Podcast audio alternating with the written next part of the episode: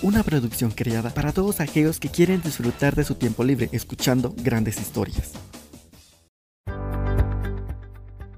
Hola, ¿qué tal? ¿Cómo están? En esta oportunidad queremos darnos a conocer. Estamos en compañía de Naomi García, mucho gusto. Y Helen Pérez. Pues queremos eh, que ustedes nos puedan apoyar porque estamos empezando este pequeño proyecto de hacer podcast tratando de tocar distintos temas que pues sean de reflexión y sobre todo que sean de opinión para poder hablar y compartir con cada uno de ustedes. Así que hoy queremos mencionar a un escritor guatemalteco. No sé si conoces algún escritor guatemalteco, Heli.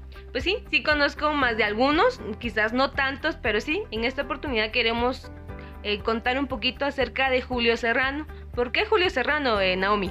Bueno, quiero contarles primero que Julio Serrano es un guatemalteco eh, que nació en 1983. Es un escritor, poeta, editor, documentalista y un artista visual muy mencionado en la ciudad de Guatemala. De Guatemala perdón.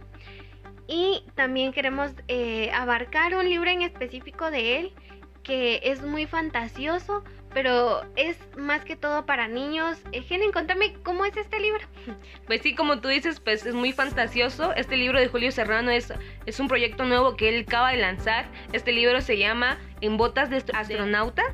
Eh, en este libro, pues él, como dijo Naomi, es muy fantasioso. ¿Por qué? Porque trata sobre un niño que, sueña, que cada día sueña, pero él siempre saca algo de esos sueños y él cuando despertaba se daba cuenta que traía algo de esos sueños. Pero Helen, ¿te ha tocado estar en o leer un libro de ficción? Bueno, hay varios tipos de escritura, digamos las de terror, las eróticas, las románticas. Eh, las biografías, pero a mí me gusta mucho leer las novelas y me pasaba que cuando yo leía algún libro romántico, eh, me, yo decía, ay, yo quiero tener a esa historia, quiero que sea mía, pero cuando cerrábamos era otra realidad, o sea, eso no pasaba. Eh, pero ¿te ha pasado alguna historia así como esa? Pues sí, sí me ha pasado, pero yo no soy tanto de novelas así como que muy románticas, del príncipe y todo eso. Yo soy muy yo, mucho de fantasías, de más como he leído esta saga de Crepúsculo que es muy bonita. A mí me gusta bastante porque es de de vampiros, de lobos y humanos, obviamente, aunque es muy cliché, pero es muy bonita. Me gusta mucho, ¿por qué? Porque me eh, concentra en una realidad que no existe y posiblemente nosotros diríamos, pues pondríamos a pensar, ¿existirán los vampiros? ¿Existirán los, los extraterrestres? ¿Existirán todas estas cosas?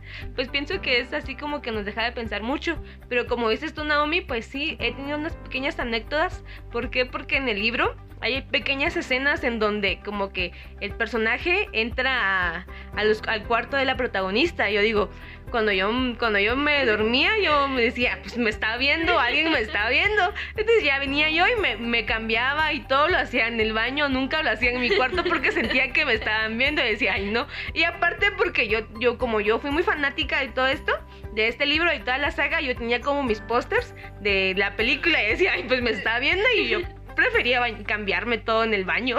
Y sí, porque es que uno se adentra tanto a la, a la lectura que cuando uno llega a la realidad es como que si estuviera viviéndola, pero eh, con los adolescentes es un tema algo muy delicado porque si estamos leyendo un libro de romántico, o sea, romántico y que venga ella y llegue a la realidad y vea que esto no existe de verdad y más la época que ellos están viviendo, como que es muy difícil asimilar lo que de verdad la vida es dura y difícil. Sí, llega a ese choque en donde no comprendemos la realidad, donde no comprendemos si estamos en una historia o no comprendemos si estamos en una fantasía. Pues como dijo Naomi, pues es para aquellas personas que no estamos conscientes de la realidad, que no, no percibimos el mundo como debería de ser, como verla así de una manera fría, porque el mundo así es un poquito frío. Entonces pienso que sí, que, que nosotros a veces no logramos encontrar la realidad, pero démonos cuenta de cómo Julio Julio pues se dedica a, escribir libros para niños y de fantasía. Y cómo es que como siendo niños ellos se penetran pues en, en, ese pequeño mundo de fantasía en el que ellos podrían vivir. Y sin embargo, eh, los libros que él hace no solo son fantasiosos, sino que los anima a seguir los sueños, de que los sueños sí se hacen realidad. Y es que sí, es cierto, los sueños sí se hacen realidad, pero cuando uno lucha, cuando uno de verdad está eh, eh, destinado o decidido a hacer las cosas eh, que uno desea. Pero sin embargo, hay quienes, bueno, él en el libro es muy realista también.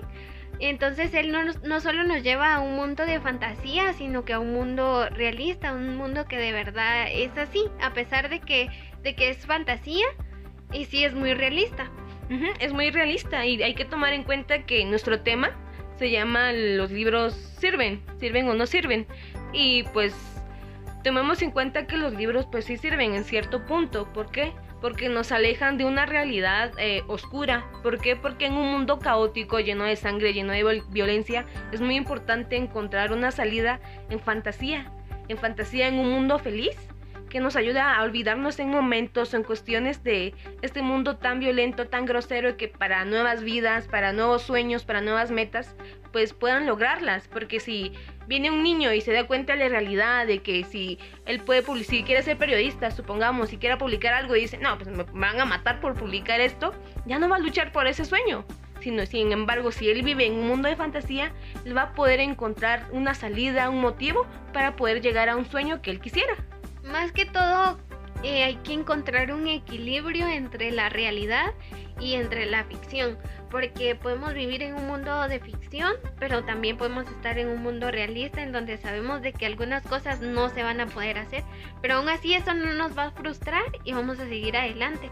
Entonces, a mí me gusta mucho porque Julio Serrano, a pesar de ser un poeta, es un artista muy completo y que sin embargo ha pasado las historias de libros a la pantalla y que nos ha ayudado bastante a, que nosotros como guatemaltecos podamos saber que los sueños sí se hacen realidad, que las metas las podemos lograr a pesar de los años, de los tiempos que vamos a hacer, porque también está ese mm, la sociedad que te dice, bueno, si a tal edad no te casas, si a tal edad no te des trabajo, pues ya se te fue el tren, ya perdiste, arruinaste tu vida. Y no es así, o sea, cada quien va viviendo su vida al, al tiempo que él quiere. Sí, así es. Pues uno va viviendo en la forma que uno pueda, que uno, que los recursos mismos también le sean posibles para poder salir adelante. Y pues como tú decías, así como Julio Serrano ha hecho sus proyectos, las ha pasado a pantalla, pues yo quiero contarles también anécdotas. ¿Por qué? Porque a mí me gustan mucho las novelas coreanas. Y me da risa porque yo siempre decía, porque, porque o sea, en la pantalla sea, nos figuran a un coreano, a un chino súper guapo, súper guau, que con qué piel y todo eso. Y yo siempre le decía, me pongo a platicar con mi familia y les digo, yo nunca me voy a casar. ¿Por qué? Porque estas novelas, estas novelas han inyectado en mí una forma de un hombre que yo quisiera que posiblemente no exista. Sí, y es que esa es la realidad, o sea, muchas mujeres tenemos eso de ay, eh, yo quiero a alguien alto, grande, de película, pero no, o sea, caigamos a la realidad, caigamos al lugar en donde estamos, o sea, no es que tampoco aquí hay muchas personas muy lindas, pero, pero pues tampoco hay un Brad Pitt aquí en Guatemala, entonces démonos cuenta que, que tenemos que hacer un equilibrio en nuestra vida, en nuestro trabajo, un equilibrio para poder lograr lo que queremos hacer para poder eh, intentar hacer que la gente pueda saber qué es lo que nos gusta hacer y demostrarlo y alentar a las demás personas a querer hacer lo que les gusta con nuestro actuar, haciendo lo que a nosotros nos prefiere o nos gusta hacer pues así como tú dices, pues nada más que queda en la reflexión para ustedes, para nosotros, pues que los sueños se pueden lograr. Para llegar a estos sueños hay que luchar, hay que trabajar mucho, hay que esforzarse mucho, pero sobre todo, pues tomemos en cuenta que las novelas sí funcionan, sí sirven. Leamos historias, eduquémonos, porque nos llevan a imaginarnos, a desempeñar nuestra mente, a la manera de que nuestra mente pueda profundizarse más a contenidos distintos a lo que estamos acostumbrados, pero que también nos sacan de una realidad llena de violencia. Pero más que todo eso, pues que nos ayudan a creer en los sueños, a creer en las metas y si nos esforzamos, pues llegamos a eso. Y también queremos alentarlos a que puedan eh, leer más libros o más trabajos de, de, personas y poetas guatemaltecos, de artistas guatemaltecos. Guatemala tiene mucho, eh, a muchos artistas tiene también mucho talento, lo único que falta literal es apoyarlo, pero hay que saber definir el talento de verdad, o sea, el, talento bueno y el talento que, que no, está bien. que simplemente no, que aunque escriban ahí, pero también eh, apoyemos, apoyemos a esas personas, apoyémonos a nosotros mismos y por favor, por favor, apóyenos a nosotros que queremos empezar con este proyecto y pues también así dar temas, dar testimonios de nosotros mismos, de, eh, de cosas que nos han pasado, de anécdotas de nosotros, pues esperemos que les haya gustado bastante.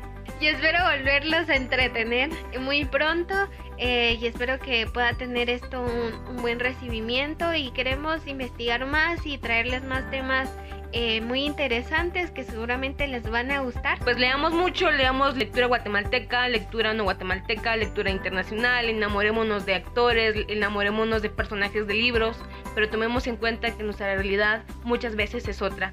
Así que muchas gracias por escucharnos. Nos vemos a una próxima. Adiós. Adiós. Si te ha gustado el relato, ayúdanos compartiéndolo y comentándolo en tus redes sociales. Y si realmente te gustó este podcast, no dudes en suscribirte a él, es totalmente gratuito. Puedes escucharlo también desde Spotify. Hasta la próxima.